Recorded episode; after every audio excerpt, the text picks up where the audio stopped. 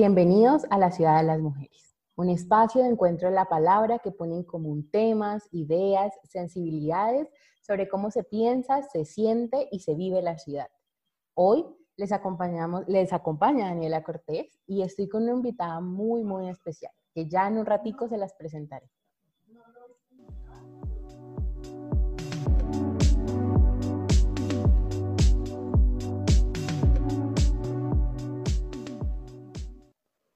Bueno, los cuerpos jóvenes son lienzos en los que se escriben identidades, sueños, miedos. En esta ocasión conversaremos sobre la relación de estos con la ciudad que habitan. Veremos algunas experiencias que nos han sido confiadas de chicas y chicos con las que buscamos ilustrar cómo es su cotidianidad. Cuáles son algunos pensamientos, sentimientos y experiencias que ocurren a través de las diferentes corporalidades que se viven en una ciudad como Cali. El día de hoy lo descubriremos. Nuestra invitada es una mujer que, eh, con la que he tenido el gusto de conversar antes sobre el tema, entrevista que está disponible en el número llamado Invisible del Mundo Cotidiano de la revista Transpasando Fronteras. Eh, ¿Qué puedo decir de ella? Aparte que es una profe que estimo mucho, con la que he tenido la fortuna de ver clase, pero también de trabajar. Eh, sus estudios de pregrado son en comunicación social, es posgrado en sociología, recientemente hizo un doctorado en ocio, cultura y comunicación para el desarrollo humano, es la directora del Departamento de Pedagogía de la Escuela de Ciencias de la Educación de la Universidad ICESI y muchísimas otras cosas más. Profe Vivian, bienvenida. Muchas gracias, Dani. Muy contenta de estar inaugurándome en Radio Samán. Tenía muchas ganas de estar por aquí. Y bueno, nada, muchas gracias por la invitación, Dani. Me alegra mucho, profe. Profe, bueno, pues eh, juntas hemos revisado los relatos que nos han compartido las chicas y los chicos a los que les preguntamos. Lo primero que quiero como eh, que conversemos es qué hay en común, qué podemos encontrar en común en esos relatos, qué es lo que marca esos cuerpos o si hay algo que de verdad eh, pueda estar como en común en estos relatos. ¿Qué opinas? Bueno, yo creo que hay varios puntos en común, pero además varios puntos en común con literaturas e investigaciones también que han tratado de abordar la condición del cuerpo juvenil y urbano. Em, y creo que, que, además son estas pistas que no son novedosas, que vienen tejiéndose en las discusiones, por lo menos que la sociología de la juventud ha tenido desde hace ya varias décadas.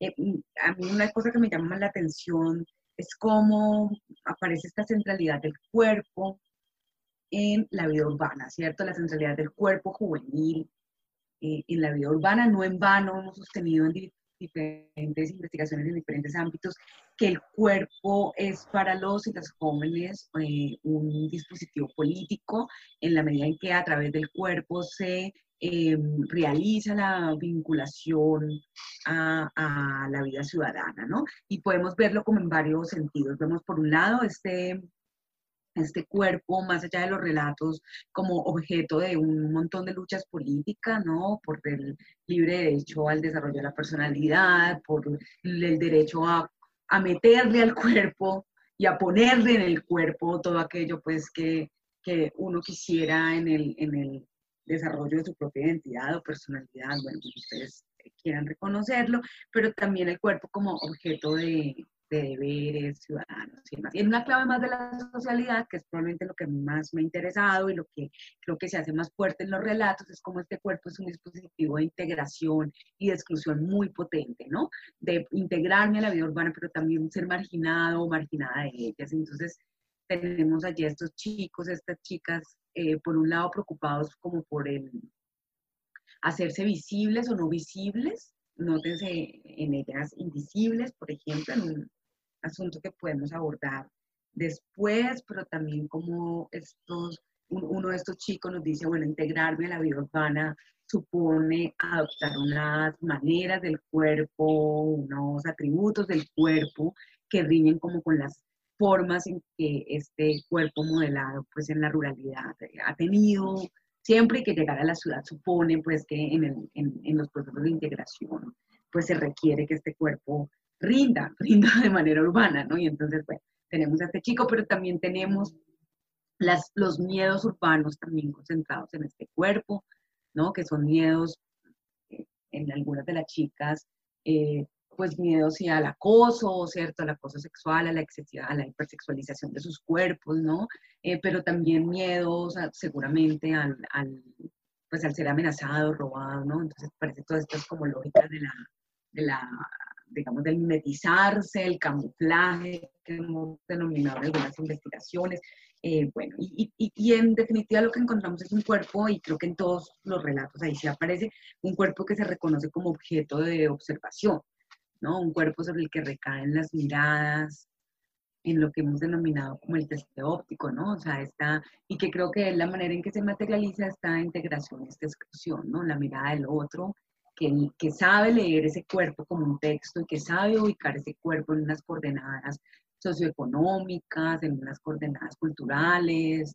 Y, y, los chicos y chicas protagonistas de estos relatos saben que están siendo mirados y saben anticipar esa mirada y saben construir esa corporalidad en virtud de sus propias estrategias de integración, exclusión, eh, de sus propios cálculos respecto a, a, la sexualización de sus cuerpos, ¿no? Y, por supuesto hacen todo esto en el contexto de unos profundos temores sobre eh, pues, la manera en que su cuerpo puede ser eh, recibido, mirado por otros, ¿no?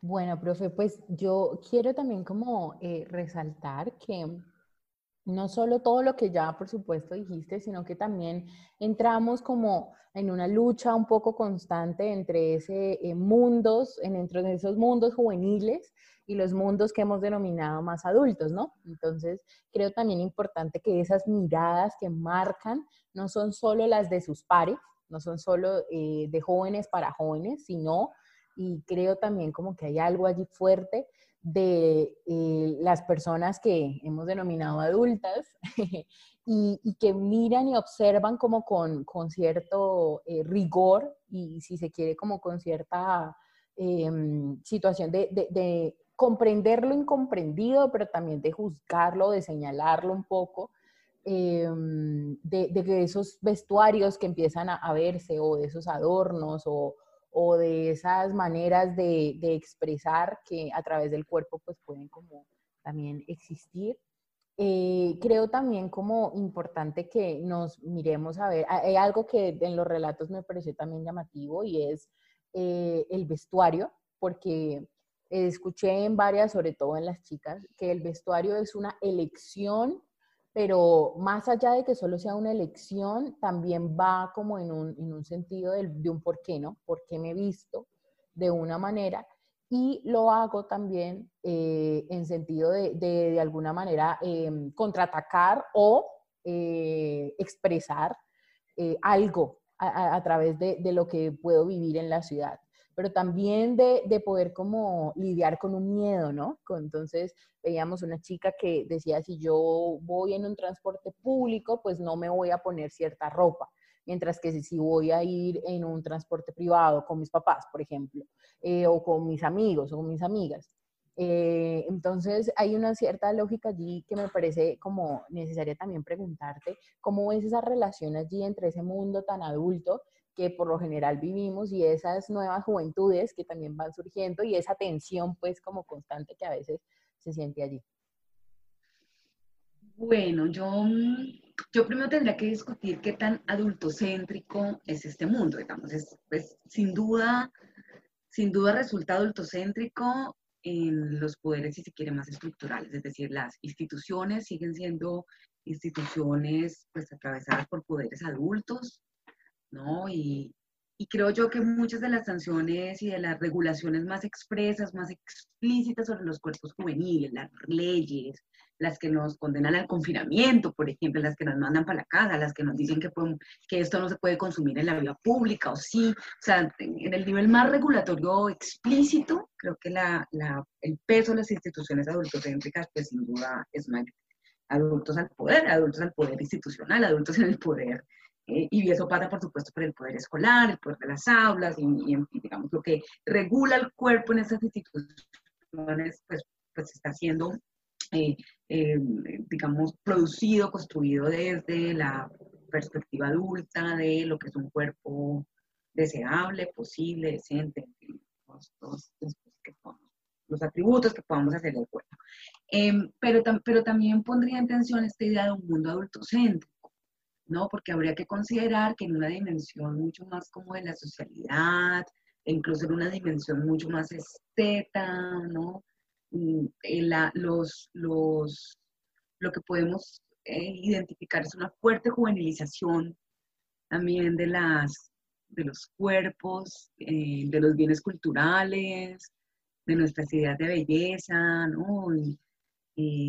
Cuando hablo de una juvenilización, pues estoy hablando de que esos atributos que generalmente hacemos a lo joven, bello, fresco, vital, vigoroso, bueno, en fin, que no necesariamente son los atributos de los jóvenes y las jóvenes, pero que son como los que hegemónicamente concebimos y relacionamos con la idea de juventud, pues son, son nota tú, Dani, como los valores predominantes por lo menos en el mercado, en la industria de bienes de consumo. Creo que nadie quisiera comprar hoy, qué sé yo, ropa clásica envejecida, ¿no? Que te confía autoridad. Pues queremos vernos un poco jóvenes, ¿no? Y la juvenilización de los cuerpos eh, es un fenómeno bastante fuerte, incluso desde los 70 para acá, no es un, no es un fenómeno novedoso. Eh, y esta, y esta, y creo que esta juvenilización se convierte también como en una, si se quiere, matriz reguladora de los cuerpos de todos y todas, incluyendo de las personas mayores, con, mucha ferocidad, ¿no? el, temor a envejecer, por ejemplo, la, la, eh, compulsión por eh, mantener la juventud, ¿no? Sobre si no es sobre nuestra propia piel, porque ya es imposible, pues sobre los objetos que tenemos, sobre el modo que nos vestimos, sobre el color de nuestro cabello. Entonces, bueno, entonces yo creo que también está, y esta, y esta juvenilización, además ya vista en clave de las relaciones sociales que los jóvenes y las jóvenes mantienen entre ellos, pues es un regulador muy potente.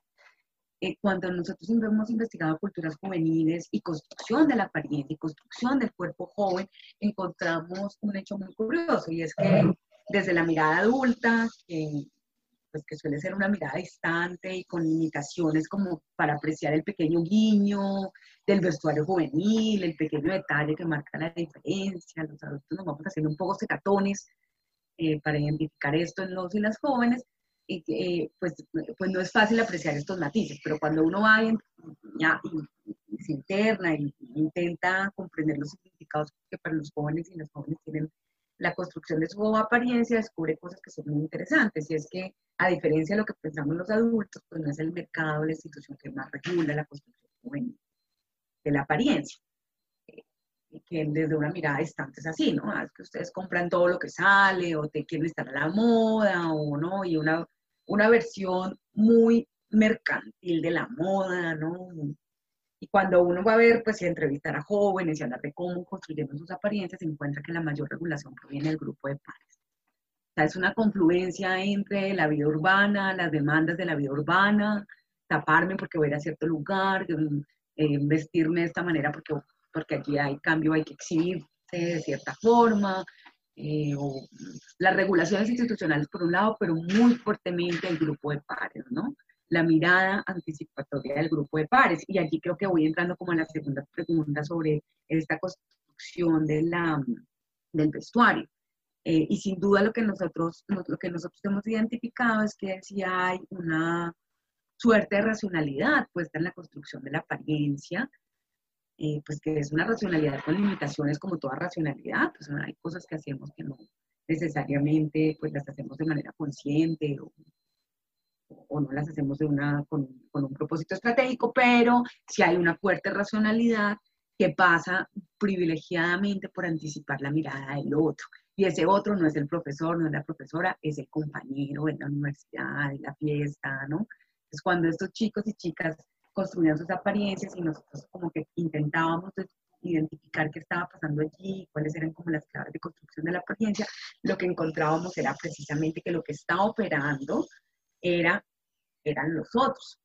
Y ese cuerpo que se está vistiendo frente al espejo se está vistiendo intentando anticipar la mirada de ese otro que siempre es un par. Em, y, esa anticipación de la mirada del otro, pues, pues eh, ya de un modo más ampliado, pensando en la vida urbana, pues eh, termina como, como, como, cristalizándose en distintos modos de la apariencia, ¿no? Nosotros, de hecho, en algún momento intentamos hacer una como clasificación de estas construcciones de la apariencia, que es como toda clasificación es muy burda y, y, olvida los grises, y bueno, pero, pero que resultaba como útil. Entonces teníamos categorías como construcción de la apariencia para la integración, ¿no? Y entonces en esos casos lo que primaba o la mirada que se anticipaba era la mirada del par y lo que se aspiraba era una, pues a integrarse, a integrarse al grupo de pares. Eh, y esta integración supone sus distinciones de otros grupos de pares, ¿no? O sea, eh, toda elección por una integración, pues a la vez es una, una elección por una distinción de otros, ¿no? Eh, en ese sentido, nosotros sosteníamos que allí había un ejercicio ciudadano. Y había un ejercicio ciudadano porque había un ejercicio de sumarme a, ¿no?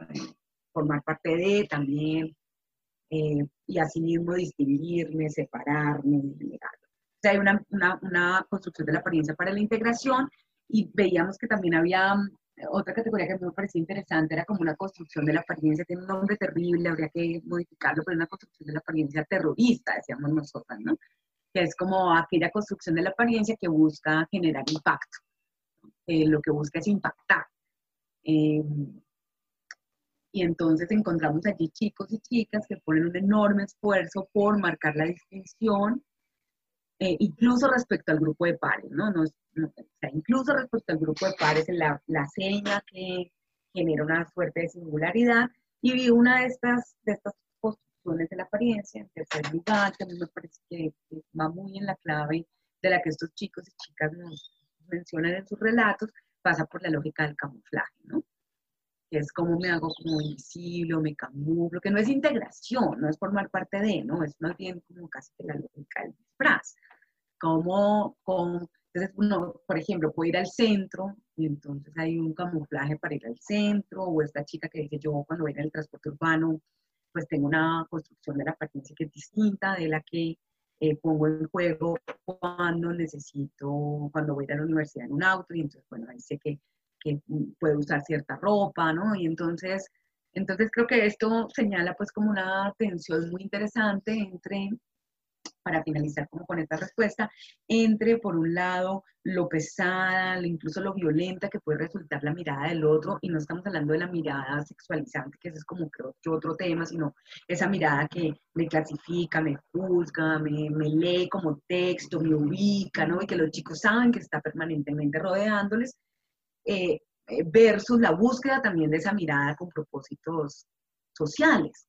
Entonces, al mismo tiempo, esa mirada es muy pesada, pero al mismo tiempo esa mirada es la que estoy buscando, la que estoy, eh, digamos, la que estoy siguiendo, es la mirada que también actúa internalizada para regular mi, propia construcción de la apariencia y es también la mirada pues, que me rinde socialmente y permite que me, que me integre. ¿no?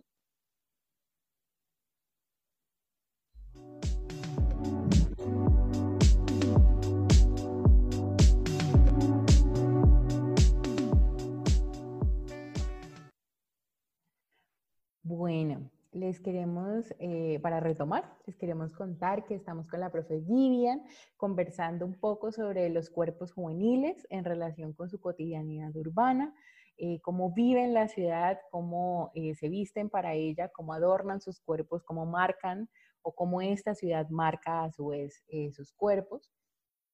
hay una variable que no podemos dejar de lado. el nombre de, de, este programa se llama La Ciudad de las Mujeres. Entonces, creo que sí es necesario eh, mirar si hay una distinción, eh, si se habla de cuerpos juveniles de mujeres versus cuerpos juveniles de hombres, no solo en los relatos que leímos, sino en tu experiencia, profe. Si hay alguna diferencia primero y segundo, eh, desde dónde podemos de pronto situarnos para poder entender por qué hay esa diferencia.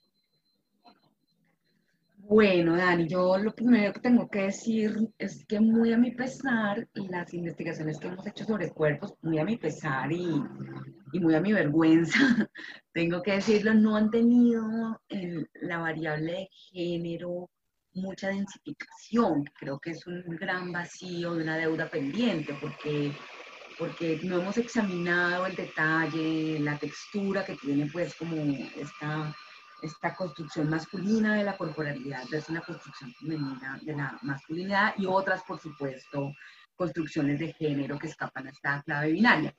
No lo hemos hecho y, y probablemente por eso mucho de lo que puedo decir pues, pues, pues, son como las obviedades de las distinciones de género y voy a concentrarme en ellas de todas maneras porque algo tengo que decirte, no voy a quedar mal. Pero, pero sí no hemos hecho un trabajo tan serio como deberíamos haberlo, haberlo hecho. ¿no? Eh, bueno, lo primero que yo tendría que decir es como con respecto a lo más evidente en los relatos. Y es que encontramos que entre los chicos y las chicas, una de las grandes diferencias es que en las chicas claramente cuando les hablamos de cuerpo aparece la clave deseo y sexo, ¿no? O sea, deseo y sexualización de los cuerpos. O sea, esa es una clave inmediata en todos los relatos. Cuerpo, mujeres, pasa por allí, mientras que los, los relatos de los cuerpos masculinos no. O sea, sí pasan estos relatos de estos chicos por la mirada del otro, sí pasa por la, eh, digamos, por la violencia que puede haber detrás de esta mirada o por la, o, por el temor que puede generar esta mirada, por la necesidad de encajar. Sí pasa por la masculinidad, por la construcción de la masculinidad, pero no pasa necesariamente por el problema del deseo. Entonces creo que allí hay una primera variable que es clave y es que para estas, estas chicas el cuerpo pasa por, por el deseo inevitablemente. Entonces voy a, voy a intentar como, como mirar, contarte un poquito lo que vimos en los cuerpos de los varones y luego vamos a los cuerpos de las chicas. Y es que en los, en los cuerpos de los varones una cosa que identificábamos no en los cuerpos que son como, eh, puedo decir un término que puede sonar muy chistoso, pero que en los 90 y en la primera década del siglo XXI eran pues así como el término eh, es, eh, de, habla común en los estudios sobre jóvenes, que es la tribalización, ¿no? Porque estábamos todos en esta lógica de tribus urbanas, entonces, bueno, entonces los cuerpos como tribalmente vinculados, es decir, aquellos cuerpos que evidentemente tienen alguna adhesión tribal, la decíamos en esa época, pero alguna adhesión con un grupo, por ejemplo, punquetes, metaleros, que pues esto es más evidente, ¿cierto? Pero vamos a hablar de los jóvenes más o menos eh, normalizados, entre comillas, no tribalmente vinculados, sino aquellos no, que no, vamos, que tienen uno, unos, unos cuerpos que para los adultos son cuerpos normales, ¿no? Como el chico normal. Hablemos un poco como este, de este grupo. Y lo que encontrábamos allí es que la masculinidad, la construcción de la apariencia, en particular del vestuario masculino, era terriblemente estrecha. O sea, lo que encontramos es que los varones tenían un margen muy estrecho, muy, muy estrecho de construcción de, este, de esta apariencia, de esta apariencia, ¿no? O sea, como sus posibilidades eran mucho más reducidas, pero además, y esto que me parece muy interesante en términos de las restricciones eh, pues de la jaula, a mí me gusta mucho una, eh, una frase que acabo de olvidar de quién es, me voy a acordar seguramente en la mitad, pero dice que la masculinidad es una jaula muy estrecha en la que metemos a los niños.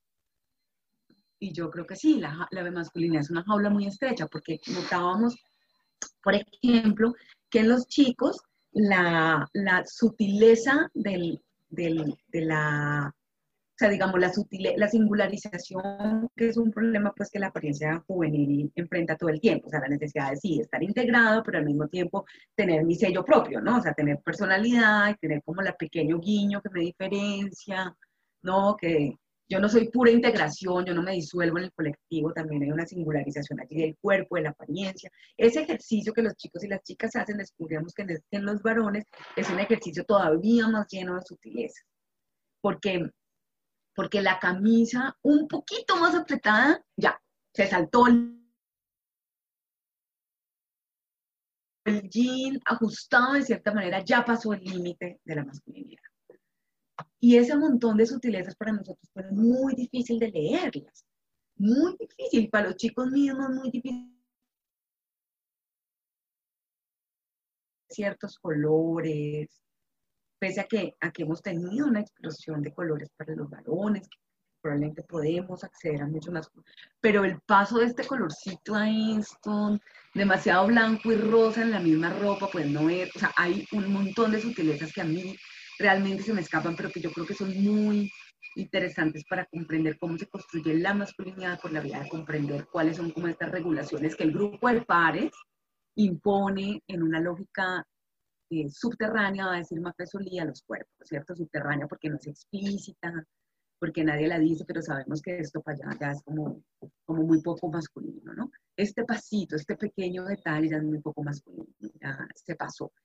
Eh, y ese límite además pues tiene como una frontera así súper porosa, muy marcada como por la moda. Eh, por ejemplo, en algún momento que hicimos unas observaciones etnográficas, eh, yo me acuerdo que, que, era como una, un momento como del botatubo, de nuevo, como un regreso del botatubo, y entonces era como ese botatubo pues tiene que tener arruguita porque muy estrecho, pues tampoco, o sea, había una cantidad de detalles que realmente a mí me parecía como una enorme delicadeza, precisamente, ¿no? Eh, los, los, con, con, la construcción de la apariencia femenina, en cambio, pues lo que encontramos marcadamente es, primero, una mayor diversidad en el sentido de una mayor cantidad de estilos y posibilidades para la construcción de la feminidad, eh, que además, digamos, no se construye en, tan en contra de la masculinidad. Eso me parece que es bien interesante, porque casi que la, la pues nos lo sugerirán también los estudios de género y la literatura feminista, pues la construcción de la masculinidad se hace por oposición, fuertemente por oposición, ¿no? Entonces, nota tú, yo digo el pequeño detalle que ya no te hace femenino, porque ser femenino, pues ya, ya eso está muy mal, por lo menos en las masculinidades eh, heteropatriarcales, heteronormativas. Entonces, pasarse para allá, pues ya está muy mal y hay que construirse en esa negación. Eh, las chicas parecieran, en cambio, juguetear con esa negación, ¿no? Incluso hacer rendir, pues, a favor de la sexualización, esa negación, si, se ve un poquito masculino puede ser bien, pero tienen o enfrentan otros desafíos que pasan por eh, una, una, digamos, una, una cosa que, llamaba una chica que entrevistamos, que llamaba el mandato de ser bella, ¿no? Que es, que es como otra cosa, que es un, sí, es como la obligación de ser bella. Y ser bella de muchas maneras posibles, ¿no? Un repertorio muy ampliado de formas de ser bella, ampliado incluso en el mercado. Cada vez más eh, el, el, mercado nos ofrece muchas alternativas para ser bella, ¿no?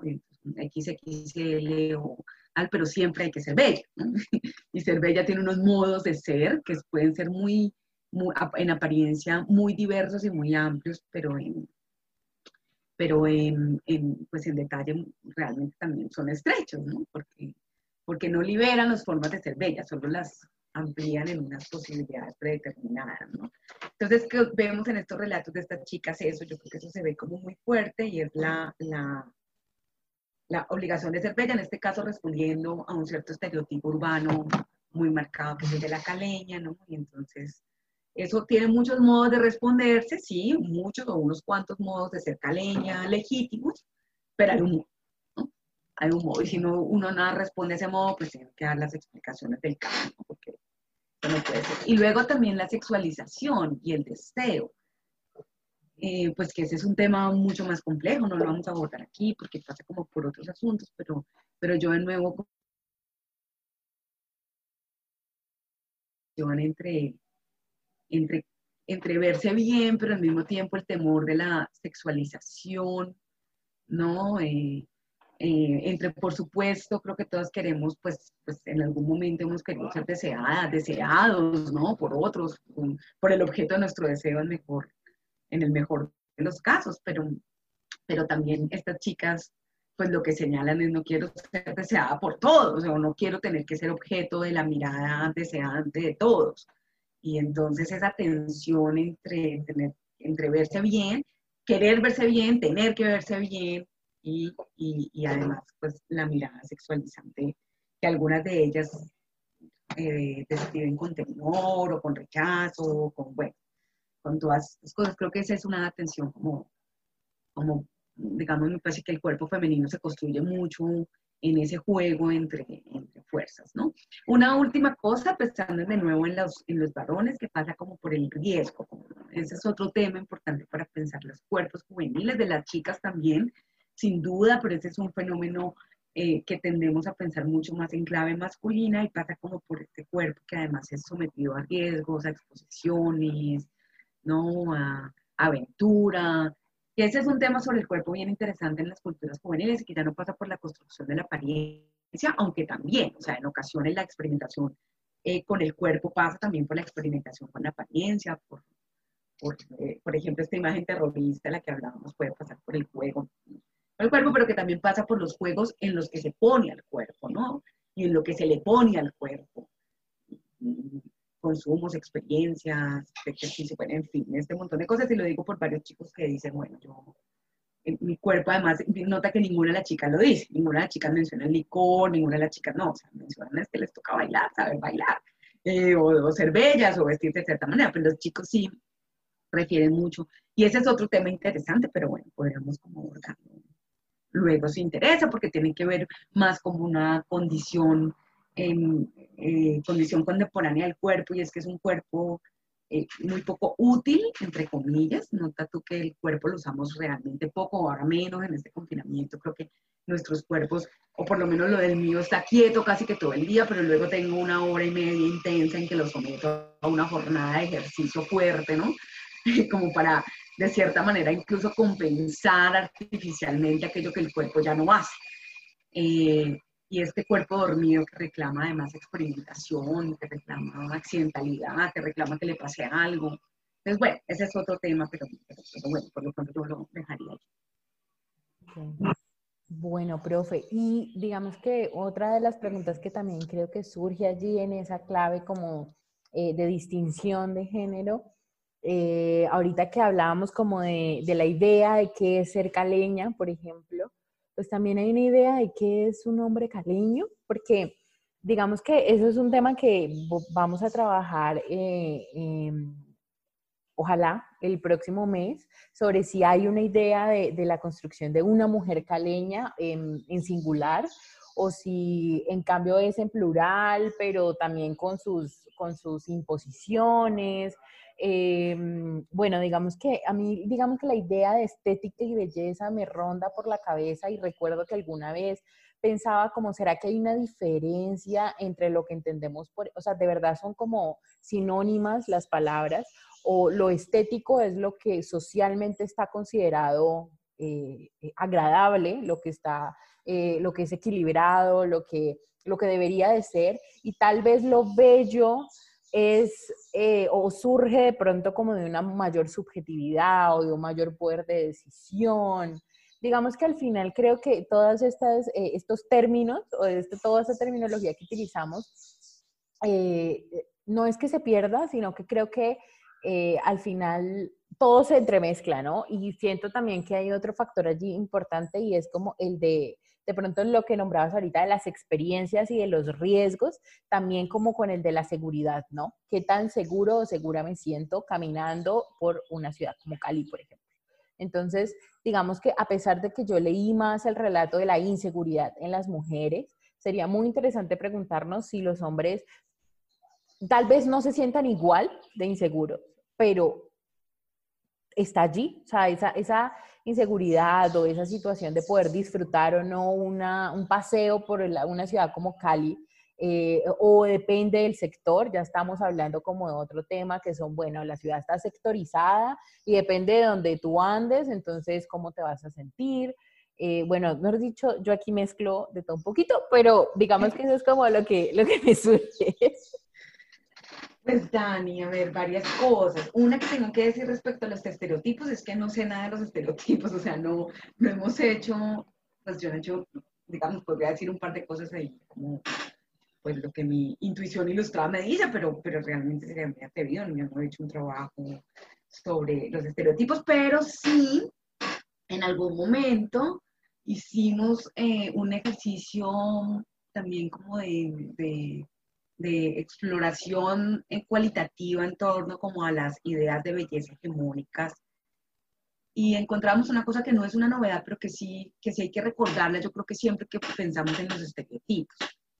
Y es que, y es que cuando, cuando nos aproximamos a las ideas de belleza y, em, e incluso a las construcciones de deseo, de cuerpos deseables, deseados, que la gente experimenta en su vida cotidiana, pues hay una distancia entre estos y los que el mercado o incluso los relatos hegemónicos nos proponen.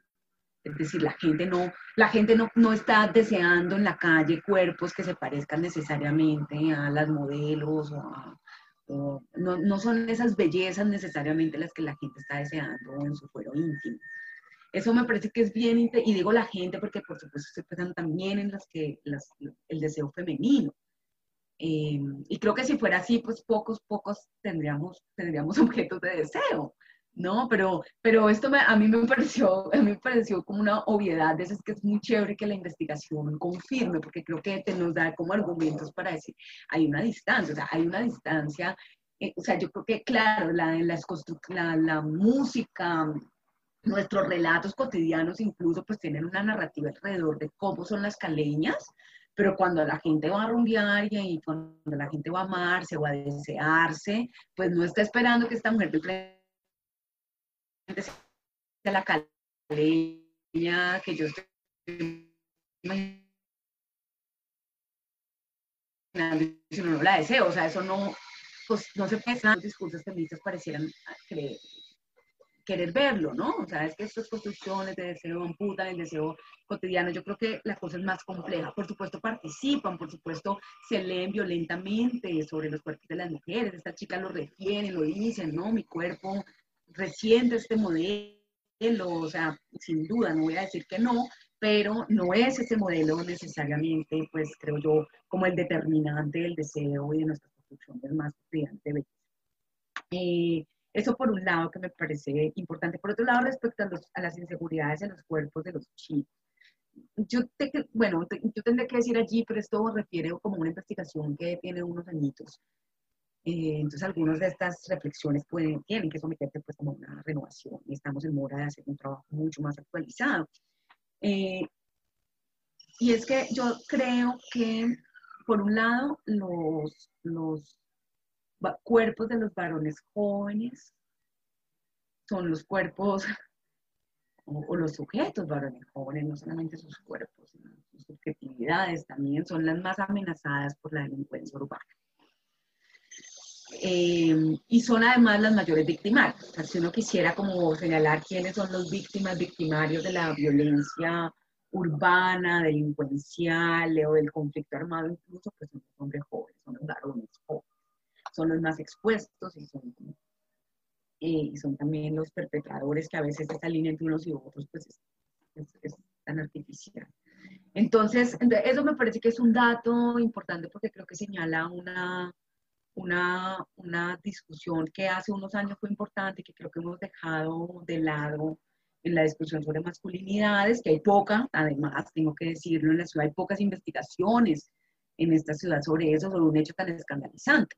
¿No? Y es que pues esta sociedad mata a los varones jóvenes y los mata de manera, o sea, hay comunas en las que incluso no podía, no lo sé, no he hecho el ejercicio reciente, pero me acuerdo que hace unos 10 años hacíamos la comparación de la esperanza de vida de los chicos versus las chicas y la, y la distancia era enorme. O sea, la, o sea, era una cosa, verdad, escandalizante. Entonces yo creo que, que, eso no se puede olvidar y que estas amenazas que los cuerpos de los chicos sufren, mueren más por accidentes de tránsito, sufren más lesiones por accidentes de tránsito, sufren más lesiones por riesgos, o tienen más riesgos sus cuerpos y creo que esto no es gratuito. No, no es gratuito que los varones vayan al frente de todas estas situaciones de, violencia, de riesgo de guerra.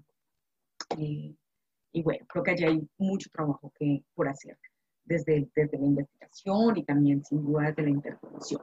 Em, entonces, eso por un lado, pero por otro lado, también nosotros identificábamos pues una cosa que sí, pues, que, que es común a las culturas juveniles y es la percepción de riesgo bajo. De hecho, la neurociencia pues, ha intentado determinar por qué es que esta percepción se produce, entonces que hasta los 25, no sé qué años uno tiene, yo no sé mucho de esto, pero es que el cerebro no está maduro y no logra pues entender el peligro. Em, bueno, eh, yo lo que sé es de lo que, de lo que he investigado en el campo, por ejemplo, de la salud pública. Los planes de salud pública, de comunicación de la salud, que es como lo que yo más o menos conozco, eh, siempre insisten en que, en que hacer promoción de la salud, por ejemplo, de las comunicaciones con población joven es muy difícil, es muy complicado, o sea, lo estamos viendo con el COVID, pero el VIH, por ejemplo, lo hemos visto eh, muy fuertemente y es que pues los jóvenes y las jóvenes pues tienen una percepción de peligro muy, muy baja, ¿no? O sea, a mí no me va a pasar la muerte de una cosa tan lejana, eso después, no, o sea, mis estudiantes dicen, o sea, nosotros acabamos de hacer una investigación en la que tú, Dani, participaste y le hacíamos preguntas a los chicos, a las chicas de 10 años, o sea, 10 años ellos van a tener 30 años, 30 años todavía van a ser jóvenes y, entre, y en 10 años ellos se veían con un montón de cosas logradas porque 10 años es mucho tiempo. Entonces, imagínate si tú le dices a alguien, no, eh, a alguien de, de 20 años no comas grasas porque te va a dar hipertensión en 30 años, pues eso no tiene sentido, eso no pierde sentido, ¿no? Entonces creo que, que esta percepción de riesgo participa, lo vemos con el, con el VIH, es muy interesante porque los adultos, la población adulta, eh, cuando aparece el VIH, pues experimenta un fuerte cambio en sus prácticas sexuales. Eh, y, lo que demuestran todas las investigaciones es que los jóvenes, contrario a lo que los adultos pensamos, ¿no? que el VIH cambió la vida sexual, mentira, en las poblaciones jóvenes eh, el VIH lo ven como una posibilidad tan mínima y tan de poco riesgo, incluso en la población homosexual, que ha sido pues signada como la población pues como más vulnerable, y lo vemos ahora con el COVID, basta salir a la calle para ver que los jóvenes y las jóvenes, pues, pues de hecho tienen menos riesgo, ¿no? Y, y, y, pues, y así lo sienten. Entonces yo creo que también esta percepción de riesgo bajo, pues, pues hace que la población eh, sea más vulnerable y si a eso le sumamos pues esta idea de masculinidad ligada a, ser machos es ser niña y las niñas tienen derecho a tener miedo y los machos no, pues, en consecuencia, entonces pues obviamente tenemos un, un cóctel explosivo para que estos cuerpos masculinos estén constantemente en riesgo. Bueno, para resumir, trabajamos hoy cuatro temáticas que tienen que ver con los cuerpos juveniles en su cotidianidad urbana. Por un lado, nos preguntamos qué es lo que hay común en estos relatos que nos fueron confiados. Eh, nos, nos, preguntamos por el mundo adultocéntrico que rodea estos cuerpos, eh, si hay alguna diferencia en clave de género entre los cuerpos masculinos y los cuerpos femeninos o lo que hemos llamado mujer y hombre y si hay algo que tiene que ver con la caleñidad entre muchos otros eh, pequeñas secciones de temas que fueron surgiendo eh, entre la profe y yo a lo largo de esta conversación. Esta sesión va a estar dividida en dos. Hoy escucharon eh, la primera parte. Dentro de ocho días les esperamos para que escuchen la otra parte de la, eh, de la entrevista. Fue una charla y una plática eh, larga y, amena con la profe. Le agradezco muchísimo su participación. Le agradezco también a nuestros productores Santiago Aristizábal y Natalia Zuluaga por toda su colaboración, por su paciencia, su empeño. Eh, les agradezco a quienes nos están escuchando por estar conectadas y conectados con nosotras todos los martes a esta hora por Radio Samam. Y como es costumbre, hoy le queremos hacer un pequeño, una pequeña recomendación. Es una influencer. Ella es Victoria Volkova, es mexicana em, y ella es activista de la comunidad LGTBIQ.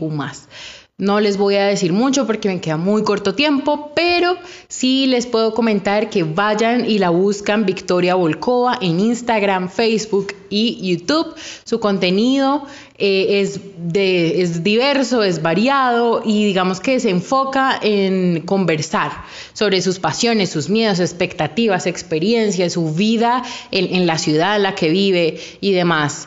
Eh, detalles que ella nos puede contar sobre su vida y de pronto a alguien le puede servir. Nunca se sabe quién pueda necesitar a alguien que en medio de una transición le pueda decir que, que lo entiende, eh, y amarse y aceptarse es clave y ese es el mensaje que ella también envía. Entonces les queremos agradecer, muchísimas gracias de nuevo infinitas a quienes nos escuchan, a nuestros productores, a la profe para sentarse a conversar conmigo. Nos vemos dentro de ocho días para la segunda parte del programa. Les mando las más bonitas energías, mucho amor y tengan una hermosa noche.